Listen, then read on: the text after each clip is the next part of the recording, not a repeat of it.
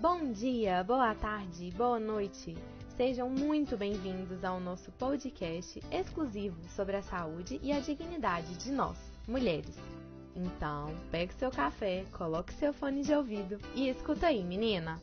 Olá, meu nome é Mariana e no podcast de hoje a gente vai conversar um pouco sobre a osteoporose com a doutora Joana Starling de Carvalho, médica reumatologista. Boa tarde, Joana, tudo bem? Boa tarde, tudo bem? É um prazer, né, poder participar desse podcast com alunos, né? Eu acho que é um projeto extremamente interessante, é muito importante a gente informar a população e os profissionais da área de saúde sobre osteoporose, que é uma doença tão prevalente no nosso meio. Muito obrigada por ter recebido a gente, por participar desse projeto, né? E é, você gostaria de se apresentar, falar um pouco sobre você? Bom, meu nome é Joana, né, Starling de Carvalho, eu sou clínica e reumatologista. Atualmente, eh, eu atuo como professora da Faculdade de Ciências Médicas, eu também sou médica do Hospital das Clínicas e preceptora da residência de clínica médica desse hospital, e tenho meu consultório também, né? Então, hoje são esses meus três vínculos, vamos dizer assim. Mas a minha paixão realmente é dar aulas, assim, adoro dar aulas. Então, para começar, eu gostaria que você esclarecesse um pouco para a gente, assim, o que é osteoporose? Então, a osteoporose é uma doença óssea que causa fragilidade no osso, tá? Esse é o ponto-chave na osteoporose. Então, o que, que as pessoas têm que entender? O osso, ele é um órgão extremamente dinâmico. O tempo inteiro eu estou formando osso e reabsorvendo osso. A gente sempre tem uma imagem do osso como algo estático, mas não, ele está continuamente se remodelando, tá? Na osteoporose, o que, que acontece? A reabsorção óssea, né, a retirada de osso antigo, ela é muito mais acelerada que a formação de osso, no, osso novo. Então, é como se o osso ficasse mais poroso mesmo, mais frágil, tá?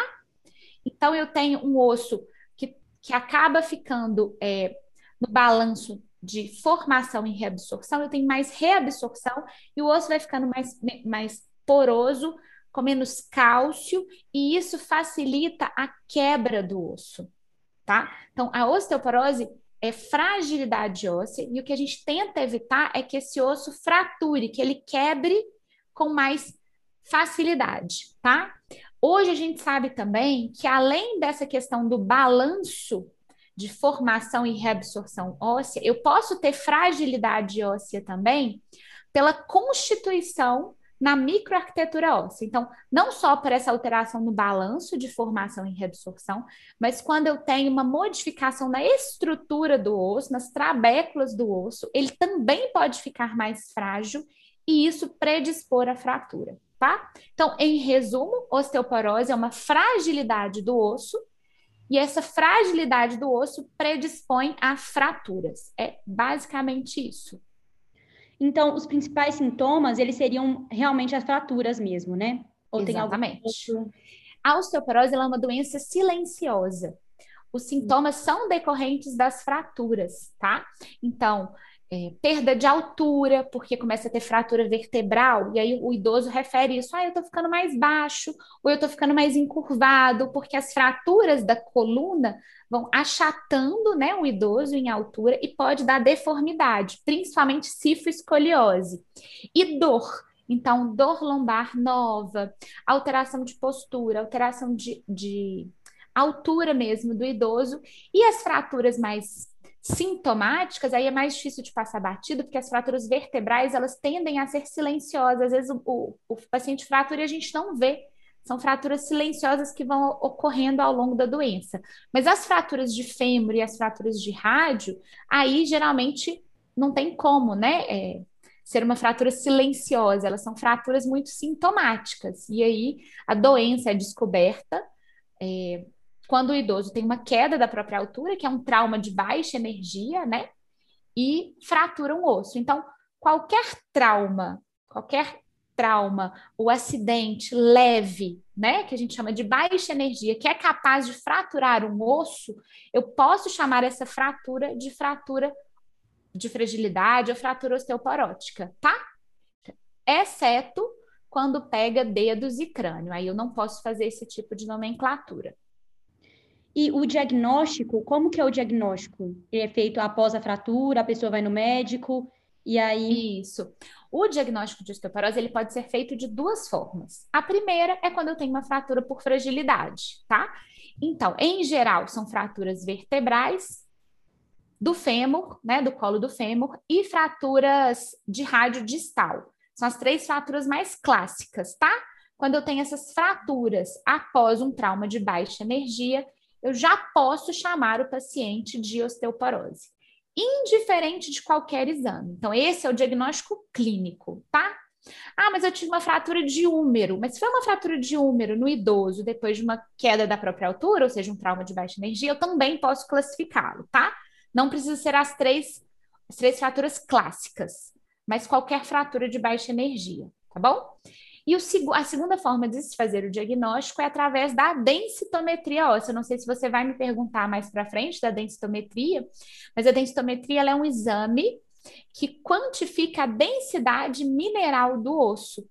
Quando esse exame vem alterado, em geral, quando vem abaixo de menos 2,5 na coluna ou abaixo de menos 2,5 no fêmur, eu também classifico o paciente como osteoporose. Esse é o diagnóstico por exames, né? Tá bom? Uhum. E a gente sempre escuta falando sobre osteoporose junto com osteopenia. Você poderia uhum. explicar um pouco a diferença entre os dois? Sim, sim.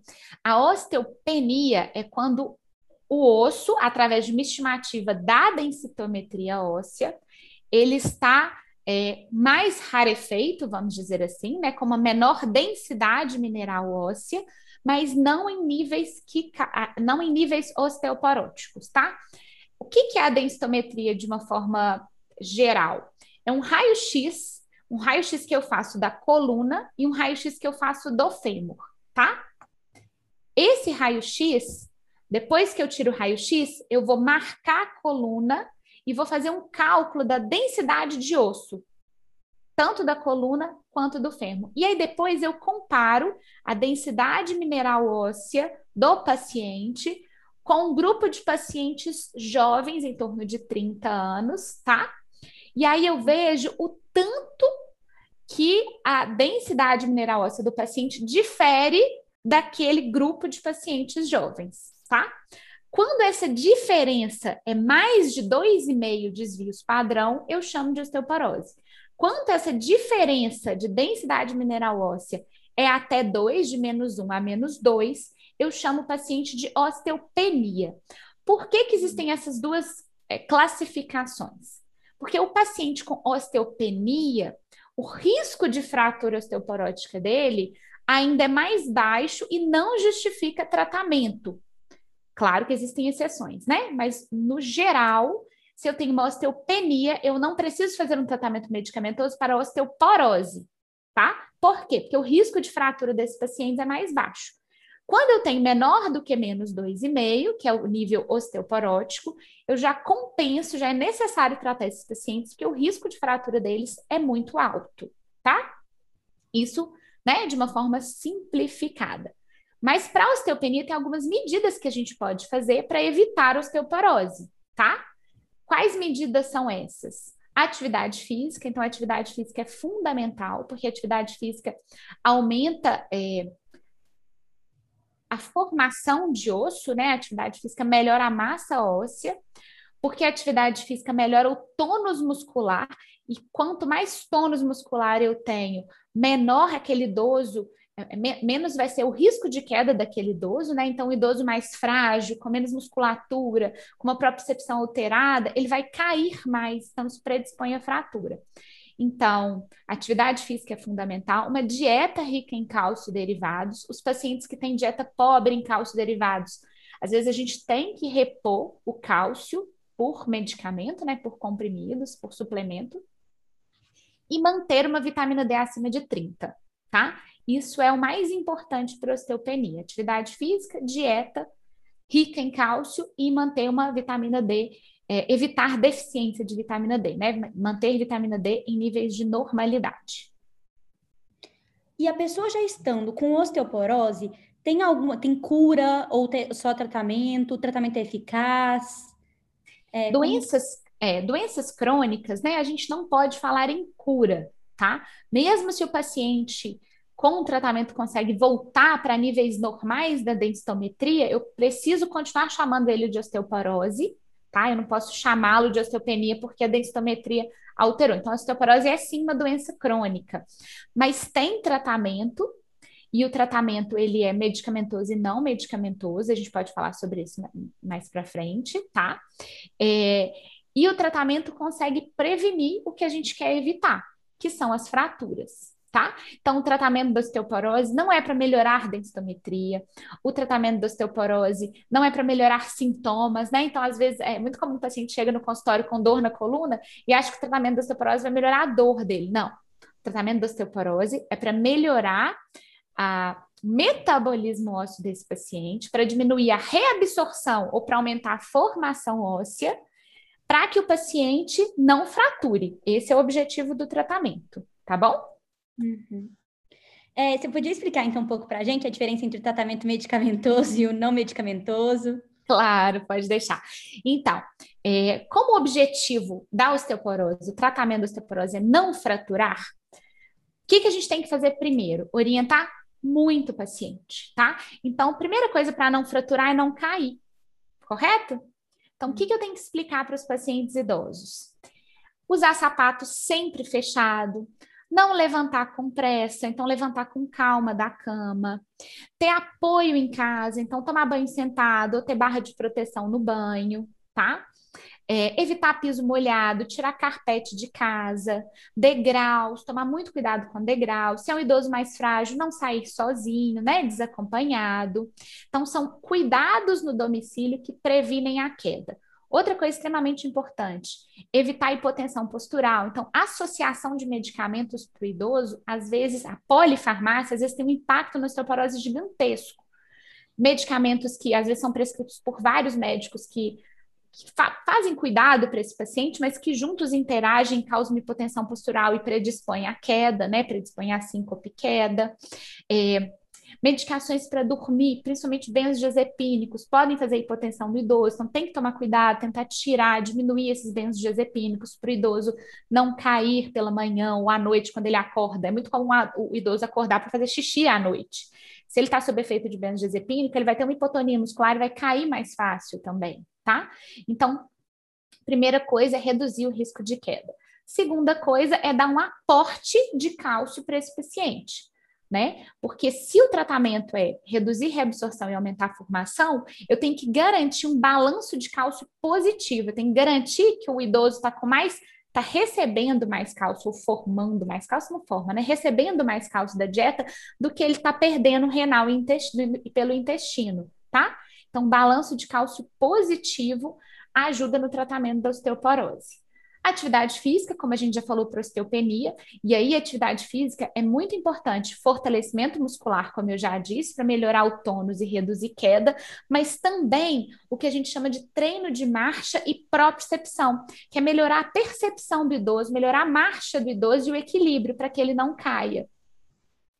E por fim, né, o tratamento medicamentoso que a gente vai começar a falar, que é a suplementação de cálcio com vitamina D, e os medicamentos direcionados para osteoporose, tá? Então, todo paciente com osteoporose, exceto casos eventuais, a gente vai suplementar cálcio e vitamina D. Porque só a suplementação de cálcio e de vitamina D já existem estudos que mostram que ele reduz o risco de queda, que ele melhora um pouquinho a massa óssea, tá? E pode também reduzir algum tipo de fratura, só de repor cálcio com vitamina D o impacto de fraturas é melhor. Obviamente, eu vou ter que entrar com um tratamento é, específico, né? Um tratamento medicamentoso direcionado para formação ou para inibir a reabsorção óssea. Mas só o cálcio e a vitamina D já tem um impacto enorme na, no tratamento da osteoporose. E os medicamentos de tratamento específico, a gente tem duas classes, como eu já disse. O tratamento antirreabsortivo, que aí entra o o famoso, né? É, alendronato, risendronato, que são orais, e bandronato, mas também tem medicação venosa, que é o ácido isolendrônico, que é uma vez no ano também, que é muito interessante para idoso que tem polifarmácia. Então, ele vai uma vez no ano tomar esse remédio, tá? Não tem no SUS, tem só no privado, mas ele tem ficado cada vez mais acessível.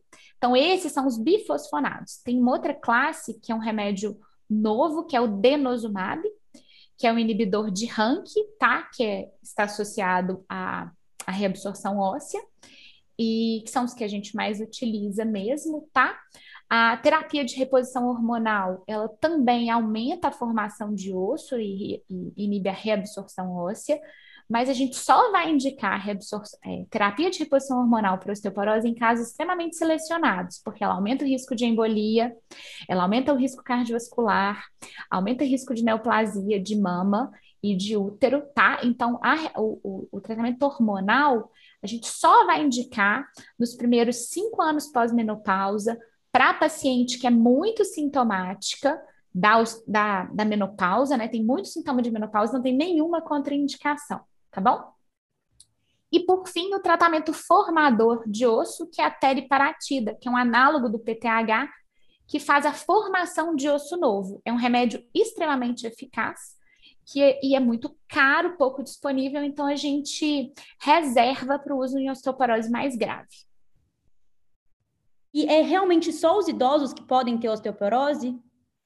Não, a osteoporose clássica, né, a pós-menopausa, ela é mais frequente em mulheres, depois a gente pode até falar um pouquinho por que ela é tão mais frequente em mulheres.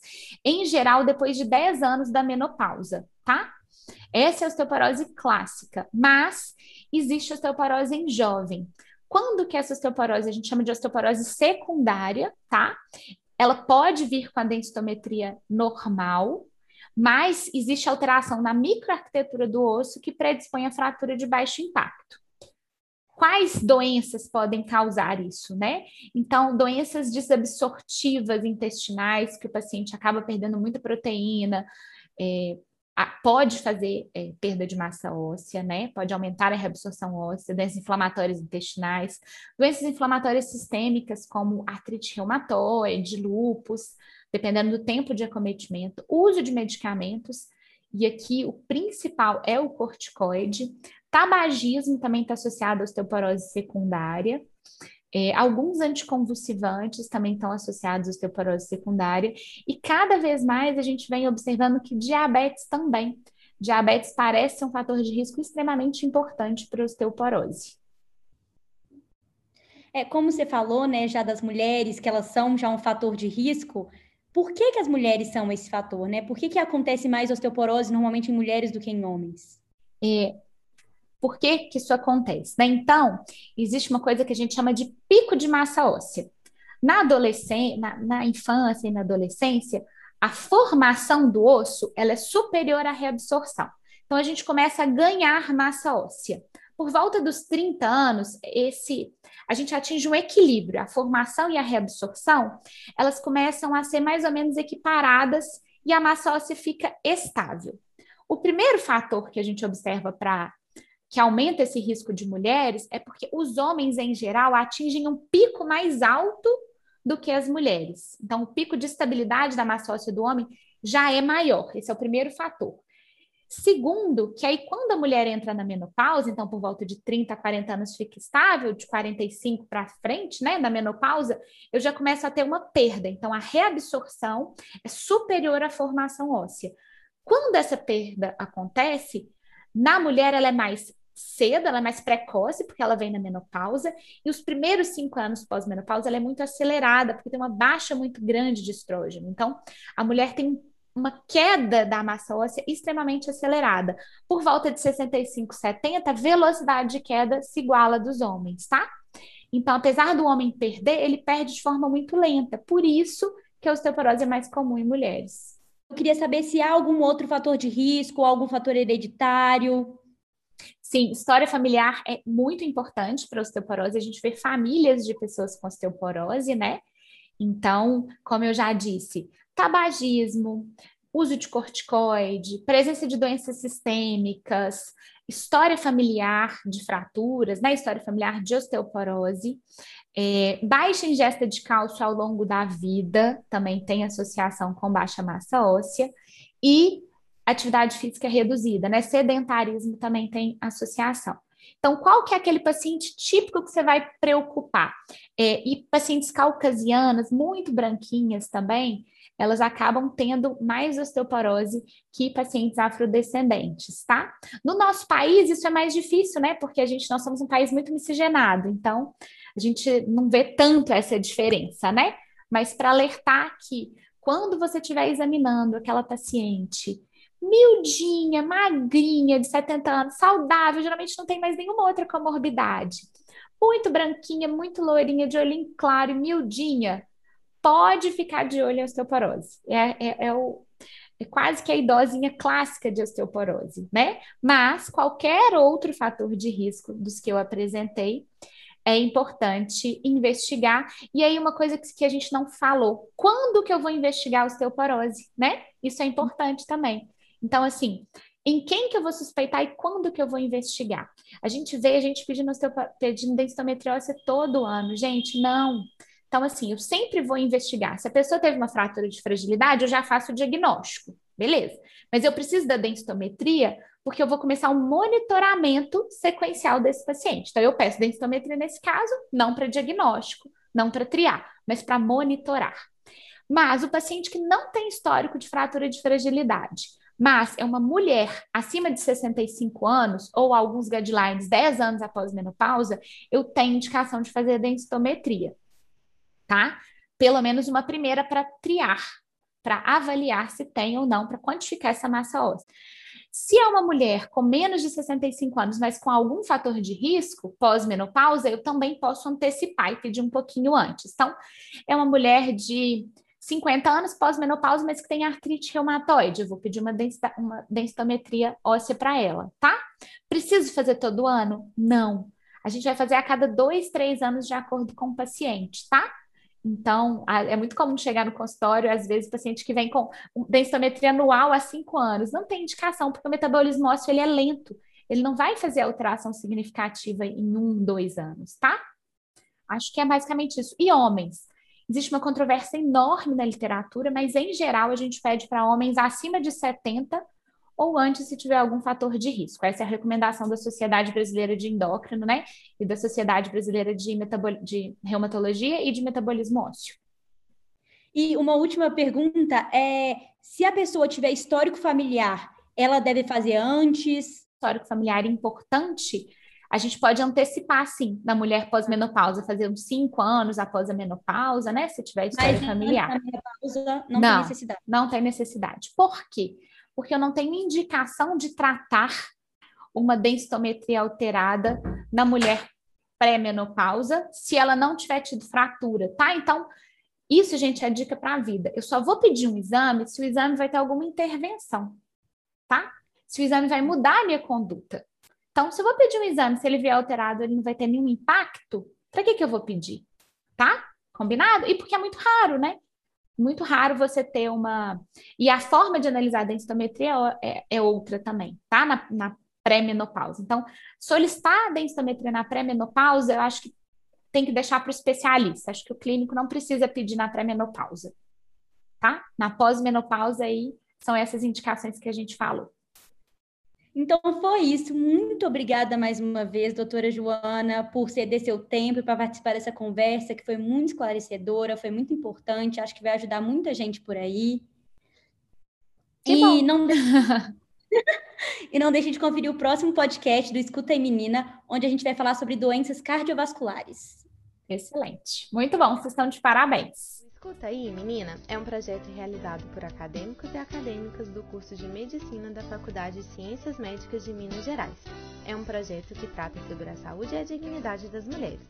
É dirigido pelo professor Anderson Coelho e produzido pelos acadêmicos Mariana Barros, Mariana Lopes, Mariana Maia, Mariana Spinelli, Marina Deluca, Rafael Salgado, Renata Papini, Sabrina Maciel, Silvano Fioravante, Vinícius Teodoro e Vinícius Freire.